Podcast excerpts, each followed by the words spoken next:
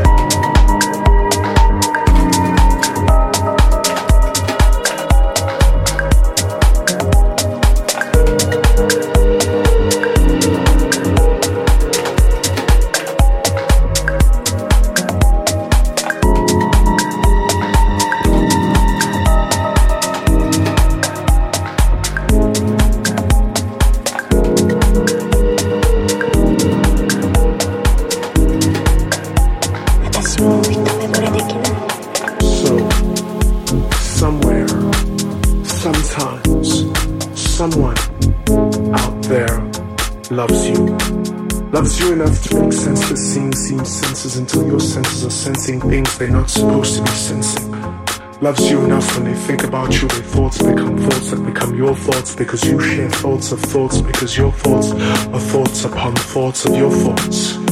So, somewhere, sometimes, someone loves you.